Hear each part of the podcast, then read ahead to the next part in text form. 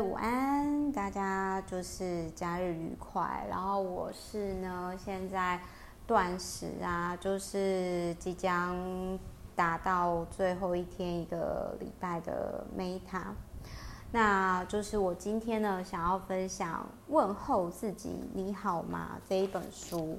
那这个作者呢，其实是我之前就是取得美国瑜伽师资认证的同学分享。他说这是，他就说，哎，Meta，你有写书嘛？那我想跟你分享，这个是另外一个有写书的同学。然后呢，他写了一本书。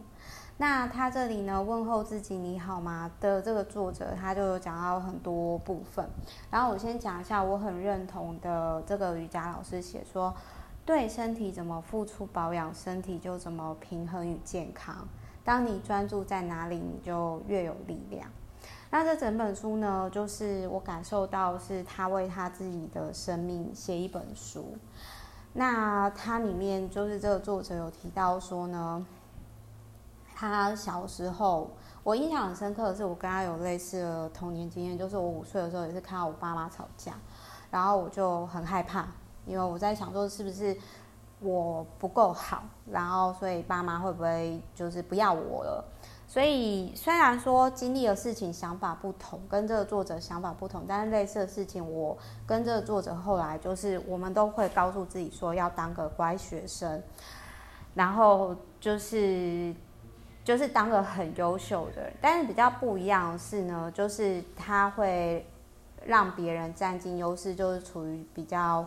吃亏的那一种人，然后我比较不是，我后来就是会比较侵略性，就是如果我觉得我要成为以前，比如说十到二十岁帮忙长照公司驻场妈的状态的时候，我就会整个练功，就我不想要就是在付出爱被掏空的感觉。然后他有提到说，他花了快二十年的时间才可以真正真正感受到，其实爸妈已经。就是尽力爱他了，家人带给他温暖。那其实我那个时候二十岁以后，我就告诉我自己说，我要为自己而活。我那时候设定的时间也刚好是二十年，就是我现在还没四十嘛，但是我就是觉得说我我在四十岁之前，我都不会考虑结婚生小孩，因为我想要好好的爱自己。然后他还有提到说，开车在全家出来玩，这是爸爸在家里唯一可以表达爱我们的方式。然后。我觉得这一段很打到我，因为我就突然间感受到说，哦，原来我爸以前都很坚持说一定要接送我们，然后在车上呢会关心我们的起居，然后关心我们的作息，哪怕讲话不好听，但是这是爱。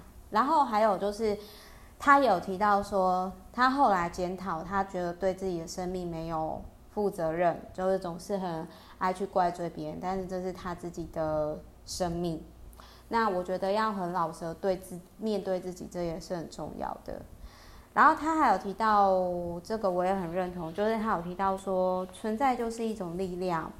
如果非要跟他人竞争比较，帮助到什么人才能证明是有贡献的话，这个其实就是你还在追求自我证明。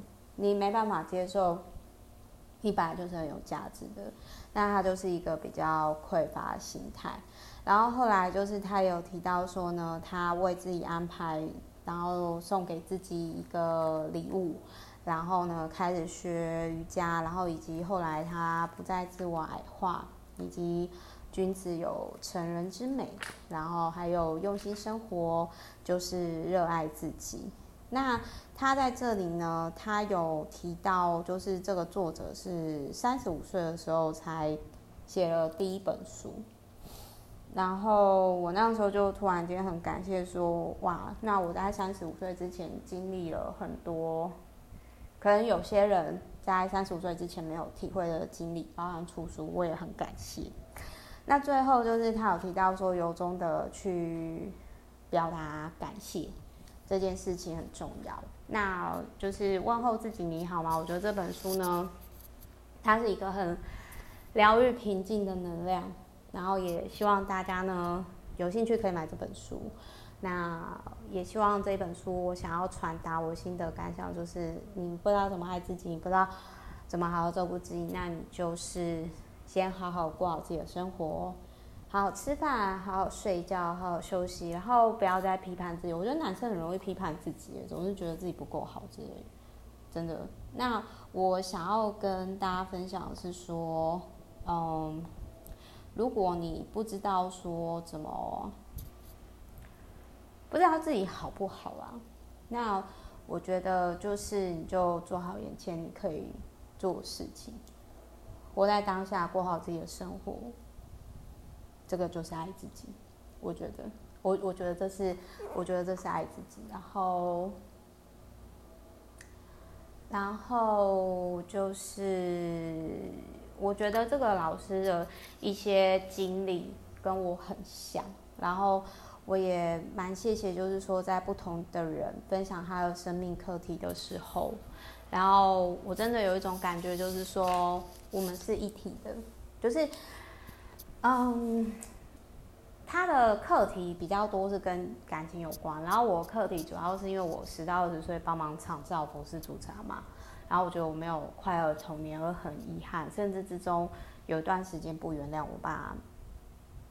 然后我看到他放下的过程，然后我觉得某一个程度上也疗愈了我啦，所以就是大概是跟各位分享。然后不好意思，我今天这一集可能会对于某些人来说，就是觉得好像 Meta 是在放空嘛，对，因为我现在是断食了，就是我就下定决心说，我断食回来之后，我要再断食一个礼拜。